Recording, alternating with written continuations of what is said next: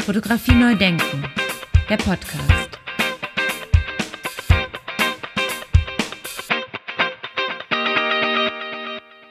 Ja, moin und herzlich willkommen zu meinem Podcast Fotografie neu denken. Mein Name ist Andy Scholz.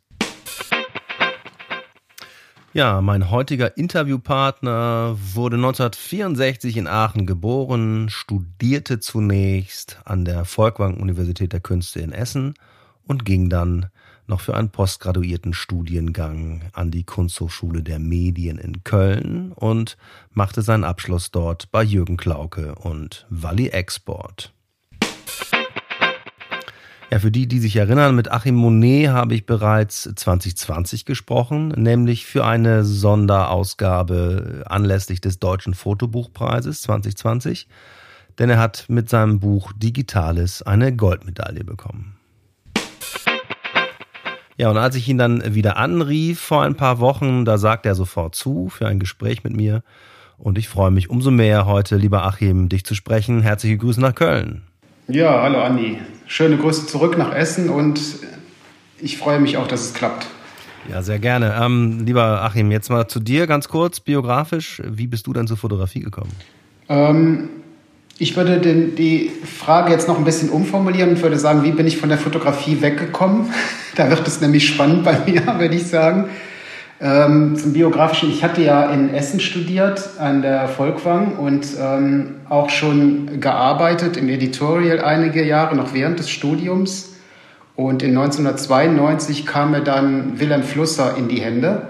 Die beiden für mich sehr wichtigen Bücher, die bei mir einiges bewirkt haben. Das äh, einmal für eine Philosophie der Fotografie und ins Universum der technischen Bilder. Und ähm, in diesen beiden Büchern ähm, wurde mir dann völlig klar, was Flusser eigentlich meint mit der Programmierung des Apparates. Also der Begriff ist natürlich bei ihm weit äh, weiter gefasst als das Apparative jetzt des Fotoapparates, aber da fängt es halt an. Ähm, er geht ja so weit auch den Begriff, Begriff zum Beispiel auf den Verwaltungsapparat anzuwenden. Aber es fing halt damit an, dass es der Apparat selber war, der ähm, zur Frage wurde. Und bei mir hat sich das dann sehr schnell geändert von einem, ich würde mal sagen, Nutzen des Mediums, äh, Fotogra also Fotokamera, auf ein Hinterfragen des Mediums Kamera. Und das war natürlich Mitte der 90er Jahre. Mittlerweile hat sich das natürlich nochmal ganz anders verschoben weil äh, es ja nicht nur noch quasi die analoge Kamera gibt und die Bilder, die irgendwo in Zeitungen gedruckt werden oder in Museen hängen, sondern heute sind ja die Wege, die Distributionswege der Bilder und äh, das, was da an Daten mitgeliefert wird, äh, vielleicht der interessantere Ansatzpunkt. Aber mh, mm, letztendlich war das quasi für mich dieser paradigmatische Shift, könnte man vielleicht sagen, ja, ähm, nicht mehr Fotografie als Fotografie alleinig zu sehen. Und so läuft es halt auch dann jetzt die letzten 20 Jahre, sondern sie wirklich immer im, als äh, eine Basis zu sehen. Ja, die fotografischen Bilder sind Basis einer Auseinandersetzung, mh, die aber sehr viel äh, weiter getrieben wird, eben auch intermedial, interdisziplinär, aber auch eingebunden in soziale oder kommunikative Systeme. Ja, springen wir noch mal einen ganz kleinen Schritt zurück. Ähm, du hast erst in Essen studiert an der Volkwang-Universität und dann an der KM, richtig? Genau, so war es ja, genau. Ich war dann, dann noch zwei, zwei Jahre postgradual da, habe bei Wally Export und Jürgen Klauke studiert noch. Das war natürlich auch ähm, relativ einflussreich. Ähm, und ähm, ja, das hat natürlich, der ganze Diskurs damals an der KM ging sehr stark schon über ähm, das Digitale und was, was da so passieren wird. Man muss, ja, muss sich das nochmal zurückrufen. Als ich da angefangen habe, habe ich sozusagen meine erste E-Mail-Adresse gehabt. Ich glaube, wir waren in Köln in der Fotoszene 1995 die allerersten, die überhaupt eine URL hatten, aber auch nur auf, auf, aus, aus Folge der KM. Und ja, diese, diese Auseinandersetzung, die bei Flusser Visionär schon fünf Jahre früher stattgefunden hat, die war da sehr wichtig. Und bei mir hat es eigentlich relativ analog angefangen, dass ich dann wirklich auch Kameras auseinandergenommen habe. Nicht nur Fotokameras, sondern eben auch Filmkameras oder Videorekorder oder andere ähm, audiovisuelle Systeme wie Plattenspieler und Tonbänder Und ähm, da ging es wirklich um eine regelrechte Autopsie dieser Apparate, die auseinanderzunehmen, ja, irgendwie miteinander zu verbinden, zum Beispiel einen 16 mm äh, Film zu behandeln wie ein Videorekorder äh, und umgekehrt, ja, Videorekorder auseinanderzunehmen auf ihre audielle und auf ihre visuelle Schnittstelle. Ähm, und letztendlich losgelöst ging es aber eigentlich auch vom fotografischen Bild und vom, vom Bewegtbild vom fotografischen. Damals habe ich mich auch sehr für, für Film und die Zwischenstelle Bewegtbild, Stillbild interessiert. Wann kam denn dann der Computer dazu? Oder war es zunächst einmal tatsächlich das Auseinandernehmen von Hardware gewissermaßen? Also das erste Projekt, was ich gemacht habe, war mit einem Freund in New York. Das war 1995. Ähm, das hieß Cinecorps und das war ein, ein, ein, ein, Kommunikationsprojekt, was wirklich schon mit dem Netz zu tun hatte. Wir haben nämlich uns ähm, Filme, wir haben analog 16 mm Filme belichtet, ja, und uns die gegenseitig zwischen New York und Köln hin und her geschickt. Aber begleitet war das Ganze von einem E-Mail-Austausch, der damals ja auch noch relativ neu war. Das heißt, es gab diese zwei Zeitebenen. Einmal die elektronische, die sozusagen sofort da war. Ja, man konnte ja dann plötzlich auch telefonieren mit New York, ohne dass es unglaublich teuer war. Ja, und auf der anderen Seite dieses langsame analoge Medien, also dieses Belichten der Filme, das Entwickeln. Da mussten positiv gemacht werden. Da mussten die nach New York geschickt werden. Das war also eine Zeitspanne von mindestens vier, manchmal auch acht oder zwölf Wochen, ja, bis man wirklich auch gesehen hat, was da passiert. Und diese Zeitdiskrepanz, ähm, das würde ich sagen, war das erste Projekt, was ich gemacht habe, was äh, sehr stark an, an, am, am, Internet klebte, ja, und eben deshalb auch, wo der Computer wirklich eine, eine, eine, Rolle gespielt hat. Hast du dann auch angefangen zu programmieren in der Zeit? Nee, ich war mit sowas immer ziemlich doof, kann man wirklich gar nicht anders sagen, ja. Ähm, deshalb bin ich auch relativ spät zu den Computern gekommen, erst als, als Apple so äh, mehr oder weniger rauskam, ne, so 94 hatte ich, glaube ich, meinen ersten Rechner oder 93 das habe ich eigentlich nie geschafft. Deshalb dieses Fummeln an den, an den analogen Apparaten anfangs. Und nachher ähm, bin ich auch nie übers Programmieren gegangen, sondern dann hat mich, haben mich mehr diese äh, Strategien ent, äh, interessiert, ja, also diese Distributionswege, äh, äh, äh wie das zum Beispiel dann in dem Langzeitprojekt Remote Words ähm, ähm, passiert ist, ne? dass ich mit der UTA gegründet habe, wo es darum geht, quasi Bilder, die von Satelliten aufgenommen werden, zu nutzen, um sich parasitär in ein System einzuschleichen und, und da eine Botschaft zu hinterlassen. Also auch das arbeitet ja letztendlich mit fotografischen Mitteln, geht aber eigentlich darüber weit hinaus. Ne? Also man fotografiert auch nicht mehr selber ähm, in diesem Falle, ne? das äh, ist ja 2007 das erste Mal gemacht worden, sondern nutzt vorhandene Bildsysteme in dem Fall die, die, Satellitenüberwachung, die dafür da ist, die virtuellen Räume zu erschaffen bei Google Earth und so. Ne? Aber dieses äh, Einschleichen in diese Systeme hat eigentlich schon sehr viel früher angefangen. Das erste Mal in 1999 im Forum Ludwig in Aachen, wo ich zum Beispiel diese hausinterne 16-kanalige Überwachungsanlage fremd genutzt habe, um da ähm, vorzutäuschen, dass man auf dem Klo gefilmt wird. Und bei mir hat es sich hm, immer mehr äh, wegentwickelt, jetzt wirklich vom, vom, vom Bild selber hin zu diesen Handlungssystemen, in denen Bilder stattfinden. Also ähm, äh, durch zum Beispiel dieses Remote Words Projekt, ähm, jetzt im Moment sind es aktuell sehr stark äh, die 3D-Welten, die mich interessieren. Ich finde, die letzten vier, fünf Jahre äh, beschäftige ich mich fast nur mit Fotogrammetrie ähm, als äh, sozusagen Tochter der Fotografie.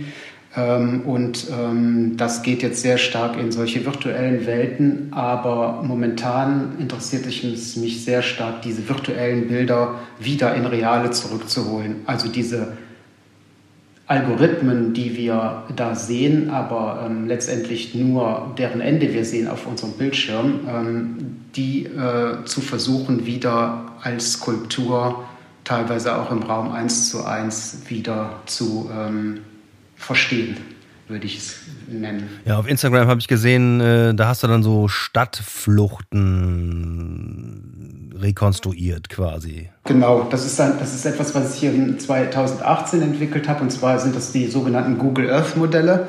Und zwar ähm, hat Google ja auch eine, eine 3D-Ansicht. Und äh, aus dieser 3D-Ansicht habe ich mit einem fotogrammetischen Verfahren wirklich rein händisch durch hunderte von Screenshots wieder, ähm, wieder eine 3D-Welt zusammengesetzt und die werden quasi auch wirklich real geprintet. Ja, das sind dann kleine Modelle, zum Beispiel von Köln äh, egal was, und werden sozusagen als dreidimensionale Fotos, als ähm, farbige ähm, kleine Skulpturen um, auf ungefähr 20 mal, mal äh, 30 mal 10 Zentimeter ausgedruckt. Und auch hier ging es sozusagen um ein Fortlaufen des Projektes, ähm, was auch zum Beispiel diese Pixelbilder ähm, waren, ja, nämlich Google und dessen Daten zu nutzen, um damit quasi künstlerische Arbeiten zu gestalten. Ähm, das äh, ist dann alles so miteinander verlaufen von Remote Worlds über diese Pixelbilder. Mm, da, äh, da gibt es jetzt zum Beispiel diese Arbeit mit dem, mit dem Snowden, Edward Snowden, wo ähm, aus äh, 672 Betonplatten, die äh, in verschiedenen Grauschattierungen gefasst sind, das Bild von Edward Snowden so auf den Boden gelegt ist, dass es von den äh, Satelliten äh, abfotografiert wird und sich dann quasi von Wittenberg aus wo das liegt, äh, in, in alle Welt verbreitet. Und hm, die spätere Version dessen ist sozusagen, dass ich wieder hingehe und diese Daten von Google in 3D eben nicht nehme als Daten, wie Google sie zusammengebaut hat, sondern indem ich sie händisch zurückhole. Also wirklich fast analog wie in einer Ingame-Fotografie abfotografiere, von da aus in die 3D-Software lade und dann daraus diese verschiedenen, erstmal diese Modelle entwickle. Daraus haben sich dann aber nachher auch ähm, Mozilla-Räume entwickelt und eben auch diese Videos, die du schon mal dann bei Insta gesehen hast, ja, wo man durch zum Beispiel Paris durchläuft, ja. Und momentan ist es so, dass es mich sehr interessiert, diese drei Welten auch gegenüberzustellen. Also diese, die, die realen geprinteten Modelle, die man dann vor sich sieht, die so ein bisschen aussehen wie, wie ein Puppenhaus, aber da teilweise auch diese sehr desaströse Ästhetiken haben. Und ähm, diese Mozilla-Räume, in die man sozusagen von überall dann zugreifen kann und kombiniert eben mit diesen Videos oder eben auch als VR möglich, diese Räume sozusagen zu durchschreiten. Fotografie neu denken, der Podcast. Ja, da liegt mir natürlich auch die Frage sofort auf der Zunge, wie definierst du denn dann Fotografie? Ja, das ist, das, ist, das ist natürlich eine sehr, sehr gute Frage. Momentan sprechen ja, oder seit zehn Jahren oder so, spricht man ja vom sogenannten Postfotografischen. Ne? Das kann natürlich nur, nur ein, eine Krücke sein, dass es eine, eine Nachfolgezeit zur Fotografie gibt. Ähm, und das ist halt das wahnsinnig Interessante, dass, dass alles, was wir haben, letztendlich wie Fotografie aussieht, aber keine ist ähm, sondern davon schon relativ weit entfernt ist. Und im 3D sieht man das ja besonders. Ne? Also das 3D ist ja etwas, was wir noch nicht, womit wir noch nicht so umgehen können, weil es auch gerade erst konsumertauglich wird. Das wird sich aber, glaube ich, jetzt sehr, sehr schnell ändern. Ähm, das heißt, letztendlich ist, ist die Spannung ja hier da. Oder ich würde deine Frage so sehen, wie kann sich das die die fotografische Authentizität, Authentizität ähm, ins, ähm, äh, wie, wie, wie, kann, wie kann die neu definiert werden? Ja? Was ist davon noch übrig in der Digitalität? Wir sehen es ja auch jetzt hier wieder an dem Informations- und Bilderkrieg in der Ukraine, ja? der sozusagen ja auch eine Folge des, man kann es ja fast sagen, des, des, des Ikonoklasmus ist, den, den Putin da betrieben hat. Ja? Also diese ganzen Vorgänge sind ja extrem komplex geworden. Und man sieht aber eben auch, dass es da eine Riesenrolle spielt, jetzt auf eine ganz andere Weise. Ja? Und ich glaube, dieses neu zu definieren, ähm, ist, ist, ist halt wahnsinnig schwer. Ne? Also man müsste eigentlich natürlich einen neuen Begriff haben, sowas wie das Digital Imaging oder irgendwie sowas in der Richtung, ja, oder ähm, keine Ahnung, man, vielleicht eben auch das Non-Human Photography, ja, also die, äh, wenn man auf, in diesen Bereich guckt, wo man, wo man sieht, wo Fotografie sozusagen nur noch genutzt wird, um irgendetwas zu machen, aber letztendlich kein einziger Mensch das jemals betätigt oder jemals auch sieht, sondern dass es sozusagen wie nur wie so eine Analyse oder Beobachtung ist, ja, Face Recognition und, und, und andere Systeme. Deshalb finde ich es ganz, ganz schwer oder die Frage der Zeit, ähm, wie kann Fotografie noch definiert werden. Ne? Und ja. Also wenn ich noch mal ein, ganz kurz, wo, wo ich mich gerade sehr interessiert, sind zum Beispiel, ich arbeite mit so einer ähm, äh, kleineren Serie von, die nennen sich Informationsfilme zur politischen Bildung. Die haben äh, angefangen vor der Bundestagswahl. Da geht es jetzt zum Beispiel um solche Themen wie das Hambacher Forst oder der Tagebau ne, in, in Hambach. Und in diese Orte mh, hm, kommst du jetzt zum Beispiel nicht rein, ja, auch zum Beispiel in das Kraftwerk, ja. Und diese Orte habe ich quasi über Google gehört, über Google Earth, wo sie zu kriegen sind und daraus sozusagen neue Welten geschaffen. Und diese Videos werden aber mit ganz dokumentarischen Texten, die ich von irgendwelchen äh, NGOs oder von Greenpeace oder vom, vom BUND habe, ähm, quasi unterlegt. Das heißt, man hat einerseits diese 3D-Welt, die ja immer noch in der Ästhetik des Gaming ist, ja, also des nicht-dokumentarischen. Und auf der anderen Seite hat man Texte, wo man genau weiß, die sind Hard Facts, ja. Und das ist etwas, was mich zurzeit total interessiert.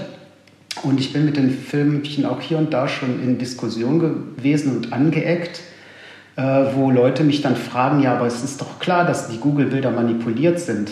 Natürlich ist es klar, dass die Google-Bilder manipuliert sind, ja, aber das ist eben genau das, was mich daran reizt, ja, also das, wonach du fragst, ne? also das fotografisch authentische ähm, ist im 3D noch nicht angekommen. Das ist für uns Game-Welt, ja, das ist für uns, äh, hat damit nichts zu tun.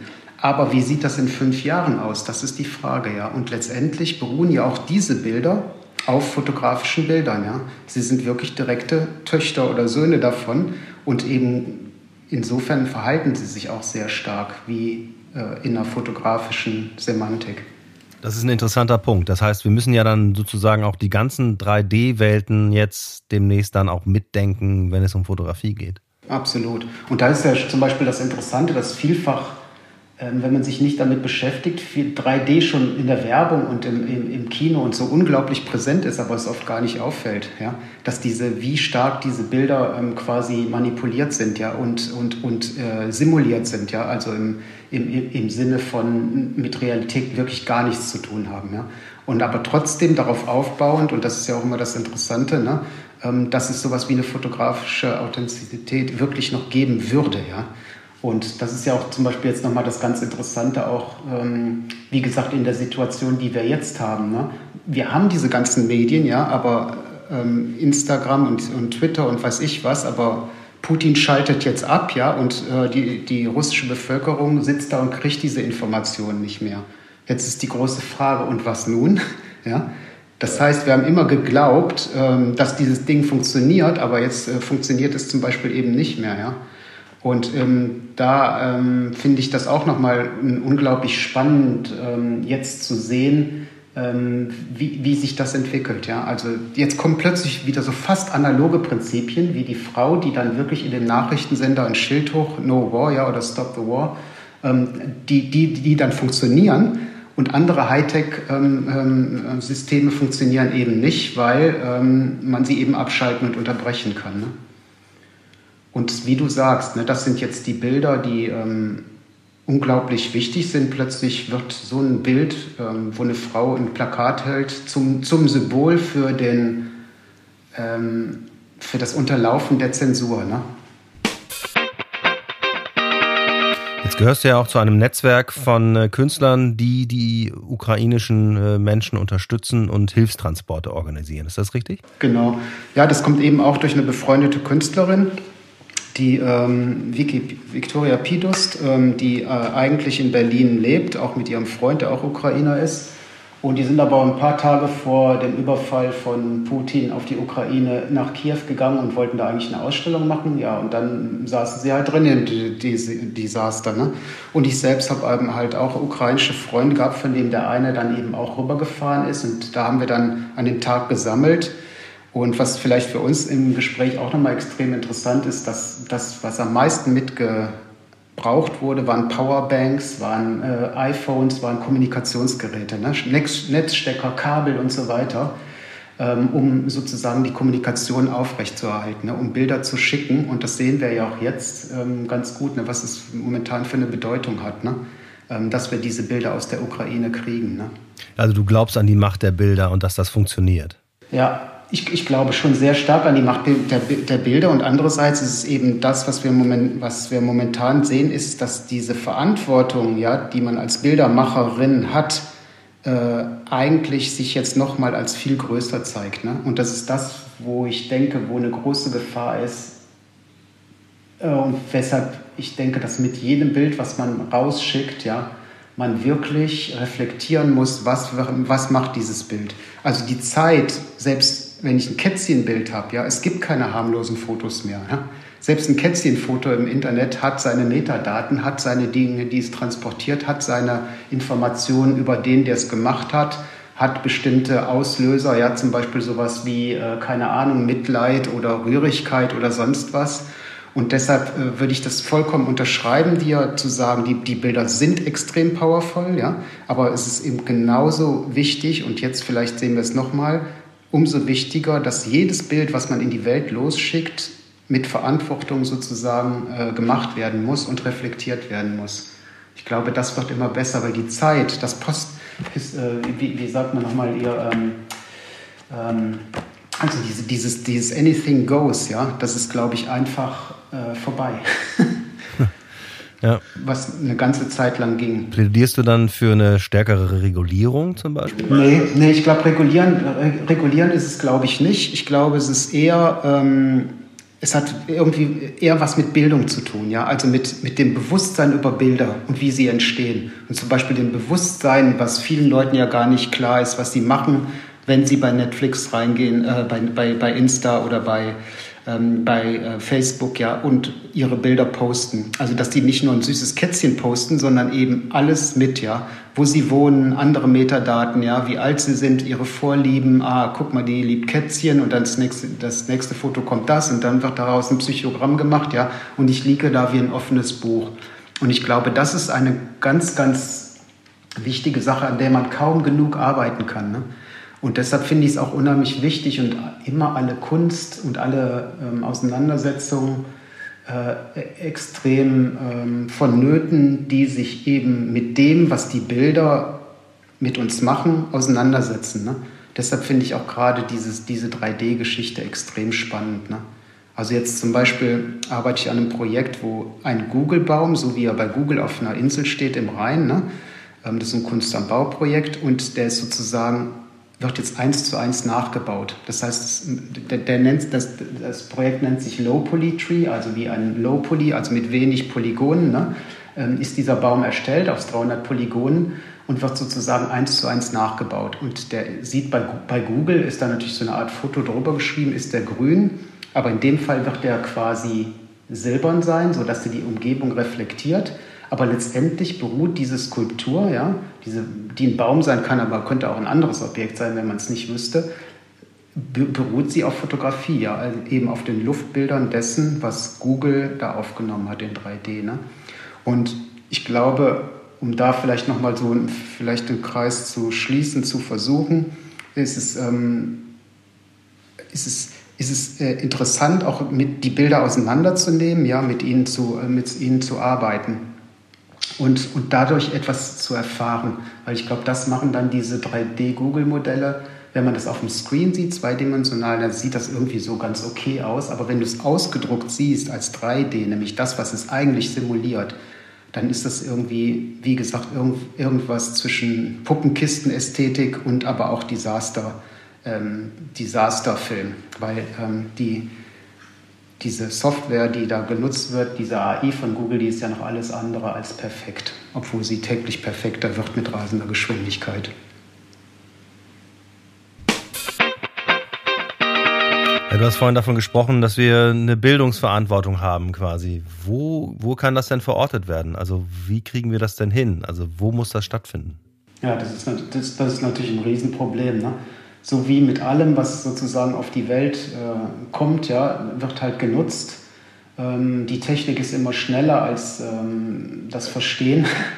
Und ähm, da, äh, da ergibt sich schon das Problem. Ne? Letztendlich habe ich auch, auch keine Antwort auf diese Frage. Ich glaube, dass es einfach ähm, unglaublich wichtig ist, das immer, immer wieder zu definieren. Klar, an den, äh, an den Hochschulen zum Beispiel sowieso, ja, ist es extrem wichtig, also ich habe im ersten Semester mit Flusser und äh, Harun Faruqi angefangen. Ja, was ist ein Bild, was ist ein Text in der aller, allerersten Stunde? Ähm, dass die Kritik zum Bild und den Systemen, die es verbreiten und überhaupt ähm, sehr, sehr stark betont werden muss. Ne? Also meiner Meinung nach wird das zu wenig gemacht, wird die Fotografie zu sehr ähm, als das genutzt, äh, um, um, um Dinge eben aufrechtzuerhalten, um einen neoliberalen Markt zu unterstützen, um Konsum äh, anzuregen und so weiter und so weiter. Ja, aber viel zu wenig ähm, in seiner ähm, Brisanz, ja, kann man es ja wirklich nennen, und auch von mir aus in seiner Gefährlichkeit immer wieder auch zu definieren. Also die, die Kunsthochschulen, die Fotografieschulen sind, gehören da natürlich zu, aber letztendlich natürlich auch alles, ähm, was Medien betrifft. Ja, und hier kommt eben so langsam leider der Kater auf, ne, dass man halt ähm, so viel gespart hat äh, in den letzten Jahren, ja, dass halt eben die Leute nicht mehr bezahlt wurden, um aus dem Ausland zu berichten und so weiter. Ja, sie auch ähm, Stichwort äh, äh, Russland, ja, dass man überhaupt nicht mehr gesehen hat, was abgeht oder in der Ukraine, ja. Ähm, das sind, das sind, glaube ich, alles so Punkte, die da, die da mit zu tun haben. Ne? Und natürlich die, die, die neuen äh, Dinge wie Instagram und ich meine, weißt du, ich habe dann versucht, mit diesem politischen, diesen Film zur politischen Bildung bei Insta-Reels einzusteigen, ja ähm, weil das momentan von, von, von Insta und Facebook am meisten gepusht wird, ja. Aber wenn du jetzt siehst, was da so ist, ja, wie schnell der Algorithmus da sozusagen ein Benutzerprofil von dir macht. Wenn du dir ein Video länger als zwei Sekunden anguckst, dann kriegst du nur noch Hundevideos, ja, oder Mädchenvideos oder Motorradvideos oder Fußballvideos. Aber letztendlich ist da inhaltlich ja kaum irgendwas, was man angucken kann. Ne?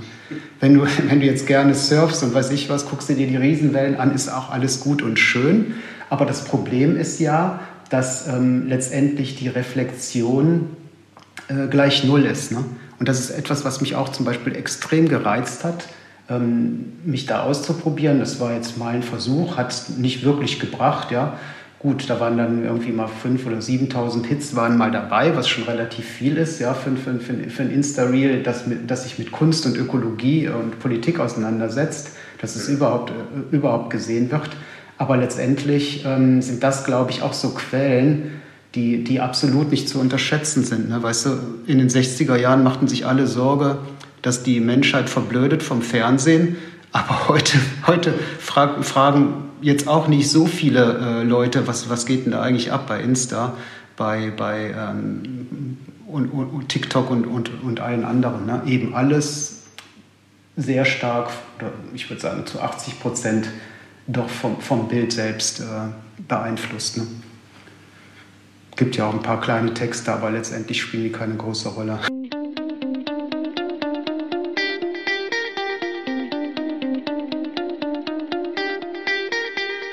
Weißt du, und ich glaube, wenn man es wenn vielleicht nochmal so zusammenfasst, weil wir von den Bildern sprechen, der Verantwortung und so weiter. Also für mich ist 90 Prozent meiner Arbeit, jetzt wenn man mal die Soundarbeit weglässt, ist wirklich auf Fotografie basiert, hat aber teilweise nur noch sehr, sehr wenig damit zu tun und ich würde es auch nicht nie als Fotografie bezeichnen.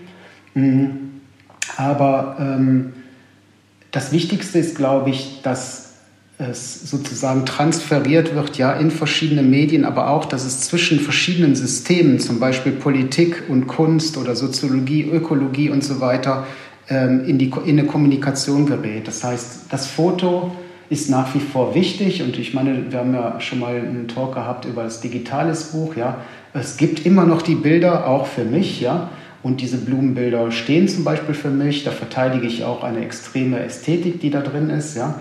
Das funktioniert auch, aber sie würden für mich niemals alleine stehen, sondern sie stehen innerhalb dieser dieses Prozesses, ja, ähm, des Arbeitens zum Beispiel innerhalb der Performance so etwas zu machen, ja, also Bilder zu erschaffen, die gleichzeitig ähm, als Vorlage dienen, um nachher ein veganes Gericht zu machen, alles was dazugehört. Oder eben auch, dass ich nenne es jetzt mal ähm, anders Gebrauchen eines Scanners, eine Arbeit, die eigentlich auch bei mir in 94 angef an, angefangen hat. 94 habe ich die ersten Tomaten auf dem, auf dem Scanner gelegt, ne?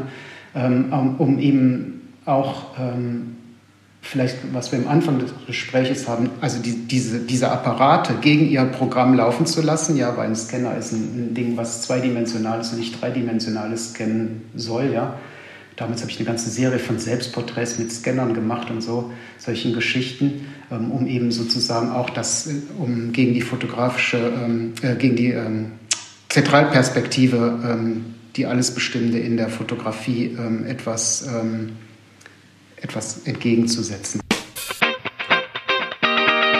Ja, das ist ein ziemlich komplexes Feld und ähm, das geht in viele Bereiche rein. Ne? Also viele andere Disziplinen werden da jetzt mit, mit hineingezogen quasi. Ähm, es, ist, es ist ein recht interessantes ähm, Prozedere und was ich jetzt gerade extrem spannend finde, ist halt dieser Zusammenhang von Fotografie und Skulptur. Ne?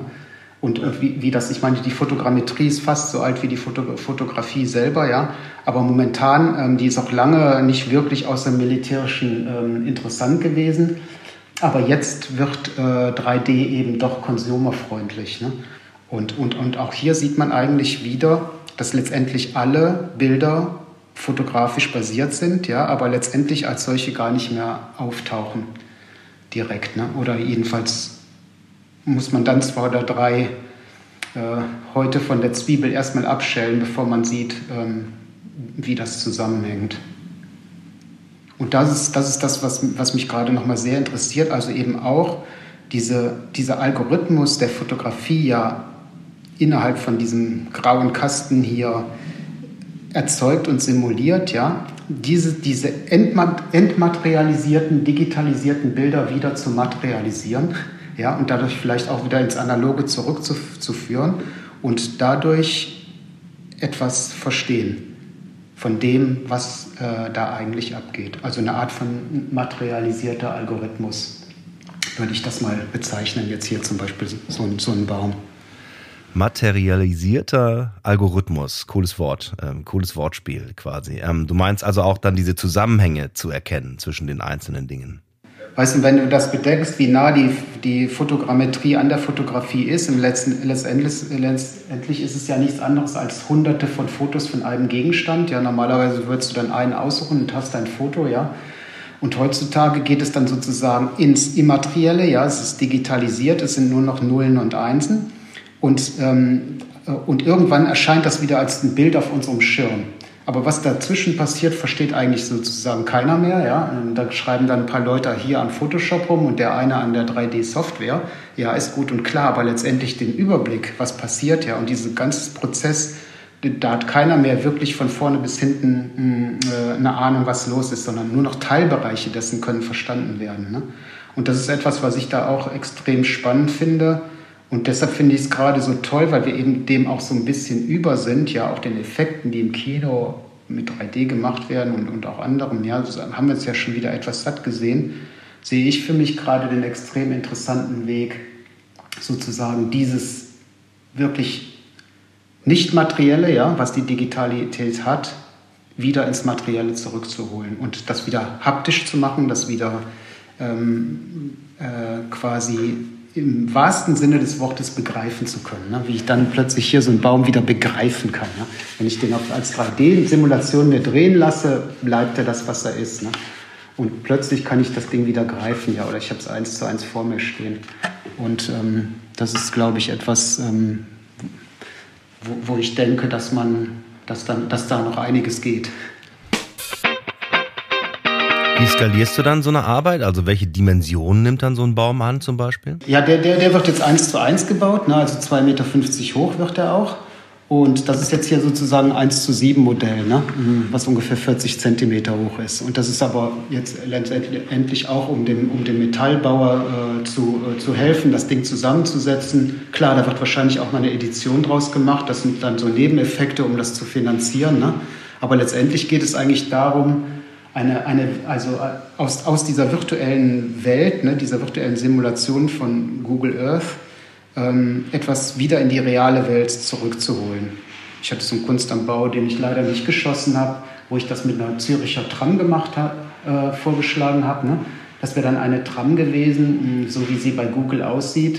Ähm, und die wäre aber 36 Meter lang gewesen und hätte da im öffentlichen Raum gestanden, aber da haben sie sich leider nicht für interessiert.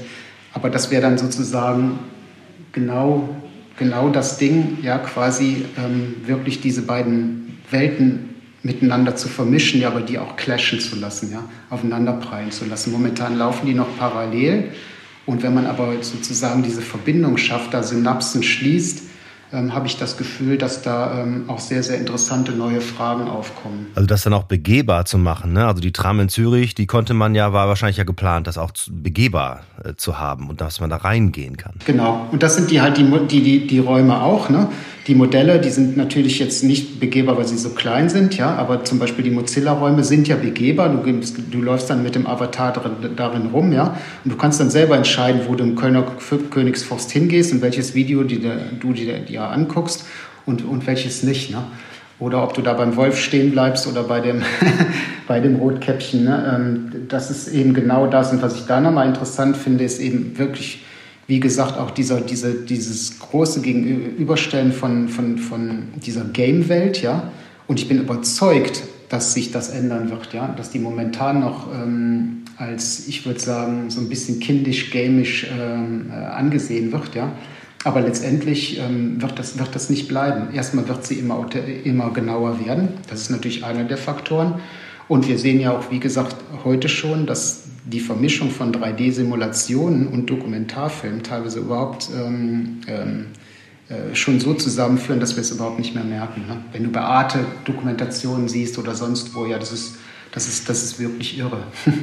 ja, was ich auch ganz spannend finde, was ja auch schon seit Jahrzehnten stattfindet, ist ja die, die, ähm, die, die Pilotenausbildung, die dann quasi virtuell an, an, an einem an einem Computerbildschirm stattfindet. Oder auch die Kriegsführung, die wir immer wieder gehört haben, wo dann in USA äh, Leute sitzen, Soldaten sitzen, die dann die Drohnen äh, über Afghanistan oder sonst irgendwo steuern.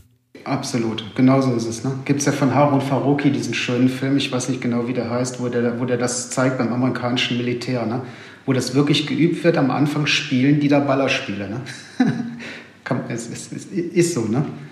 Und, und, und Stück für Stück wird das in die Realwelt zurückgeholt. Und genauso wie du sagst, ne, da sitzt wirklich jemand, ich glaube in Texas ist das oder so, ist diese Station, wo die diese ganzen Drohnen in Afghanistan ähm, mitgesteuert haben, die da die Leute ähm, und die Bunker wegballern ne? und, und, und die Verstecke von der Taliban und ich weiß nicht, was alles für Ziele. Ja, auch letztendlich alles bilderbasiert. Ne? Ja, und das ist nochmal das, ja, das unglaublich Interessante auch so an diesem fotografischen Framing, ne? weil das ist ja immer interessant, ich sehe, was ich sehe, aber ich sehe nicht, was ich nicht sehe, ne? hat doch Heinz von Förster so schön gesagt. Und das ist eben das, das Problem der Fotografie auch und auch, ob es jetzt digital ist oder, oder nicht, ob es Kätzchenfotos sind oder Kriegsfotos. Letztendlich muss ich immer den Frame, den ich genommen habe, ähm, den darf ich nicht alleine sehen, sondern man muss sozusagen mitdenken, was war außerhalb dieses Frames. Ne? Was, was, was war das? Was war da drumherum, was ist alles nicht gesehen worden, was ist nicht fotografiert worden. Ne? Und, und das ist natürlich eine Leistung, die du letztendlich in der Komplexität ja gar nicht mehr bringen kannst. Ja? Vor allen Dingen, in, wie du es eben sagst, in der Flut von Bildern, die wir haben, ja, ist das natürlich überhaupt gar nicht machbar. Ja? Von der Gehirnleistung, von der Zeit ist es nicht machbar. Aber letztendlich wäre es eigentlich vonnöten. Ne? so wie es die Systemtheorie auch sagt, ne, sozusagen nicht immer, immer den Unterschied mitzudenken ne, zwischen dem Framing, ja, und dem, was außerhalb des Frames war. Ne?